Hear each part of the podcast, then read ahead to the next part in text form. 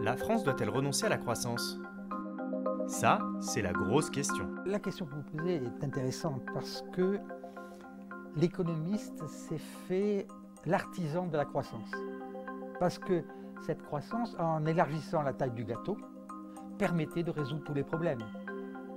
Augmenter euh, les salaires, maintenir les profits, développer la couverture sociale et les dépenses publiques. Il y a eu en France une commission Stiglitz, FIT aussi, euh, qui a essayé de regarder les nouveaux indicateurs de la performance. Si les inégalités s'accroissent, la société n'est pas viable, et c'est la grande contribution de Thomas Piketty. Deuxième argument, dans les sociétés riches, je ne suis pas sûr que l'obsolescence accélérée des biens, qui accroît le PIB, assure une meilleure satisfaction des individus. Donc, la question qui est, qui est posée, dans une société riche, de quoi les citoyens sont-ils demandeurs? Ben, Ils sont demandeurs de qualité de l'éducation de leurs enfants, qualité du système de soins, qualité de la culture, qualité des aménités de la vie urbaine. De telle sorte qu'on pourrait très bien imaginer dans une société riche que le redéploiement vis-à-vis de ces secteurs puisse se faire avec ou sans croissance. La croissance ne serait pas la solution magique à tous les maux. Imaginons qu'il y a par exemple une pénurie de logements de qualité en France il ne serait absolument pas choquant qu'il y ait croissance du parc immobilier. Ça n'a rien de scandaleux.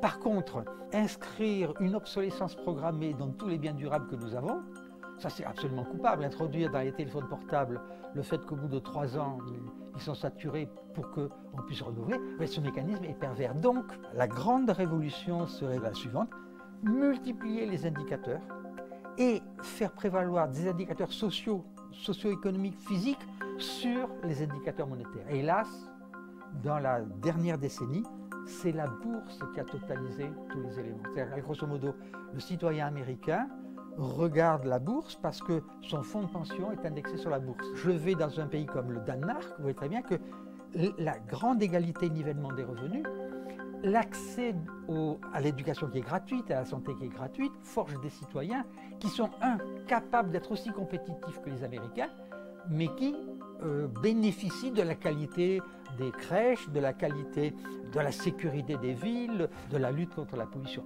La question, c'est il faut que les citoyens défendent son point de vue. Alors que les gouvernements sont très attachés à dire c'est moi qui ai promu la croissance, donc c'est un indicateur beaucoup plus simple que celui, euh, les, Français sont plus satisfaits de leur accueil à l'hôpital. Le politique veut un critère qui totalise la performance, alors que les individus voudraient qu'on diversifie complètement les indicateurs de performance. La tyrannie de la croissance continue à s'exercer et c'est ça qui est tout à fait dramatique puisque la priorité c'est stopper le coronavirus au niveau mondial. Et on verra après comment en réarticulant la qualité des services publics d'éducation et de santé, on pourra croître ou ne pas croître au prorata de la satisfaction de ces besoins des citoyens.